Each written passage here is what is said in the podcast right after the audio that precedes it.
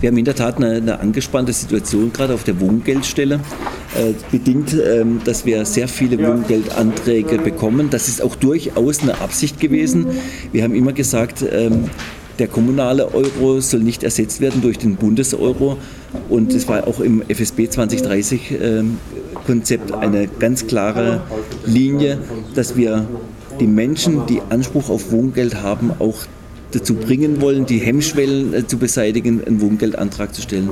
Wir haben Personal aufgestockt. Es hat auch den, den äh, Antrag der SPD-Fraktion gegeben, im letzten Doppelhaushalt noch eine zusätzliche Stelle und wir haben weitere Personalmehrungen aufgenommen. Diese Pers äh, Kolleginnen und Kollegen sind in der Einarbeitung und versuchen jetzt diesen, diesen Rückstau abzuarbeiten. Das führt nicht schnell und zeitnah zu, zu, einer, zu einer äh, Entlastung. Aber wir sind an dem Thema dran. Ich habe mich neulich mit dem Amtsleiter ausgetauscht, weil das mich natürlich auch umtreibt, wenn es solche viele Beschwerden gibt, äh, dass die Wohngeldanträge nicht äh, abschließend zeitnah bearbeitet werden können. Und die Rückmeldung war auch, dass es ganz oft schwierig ist, ähm, vollständige Anträge zu bekommen. Also dass ähm, nicht immer alle Unterlagen mitgesandt werden. Und jetzt sind wir, ich habe dann gefragt, woran liegt denn das? da kam die Rückmeldung, oftmals ist einfach die Thematik unverständlich. Ist natürlich ein Gesetzestext, eine komplizierte Materie. Und wir machen uns jetzt, ich habe dann den Auftrag gegeben, dass wir nochmal ein Informationspapier machen, wo Wohngeld nochmal in einfacher Sprache erklärt wird, weil oftmals sind es auch Menschen mit Migrationshintergrund, die eine, eine Hemmschwelle haben. Die verstehen nicht, was müssen sie alles bringen. Also teilweise liegt es an mehr Anträge, wie wir im Moment an äh, Mitarbeiterkapazität abarbeiten können, aber es liegt auch in hohem Maße daran, dass die Anträge unvollständig eingereicht werden. Was schätzen Sie denn, bis wann Sie diesen Rückstau aufgearbeitet haben ungefähr? Ja, also nach der Sommerpause.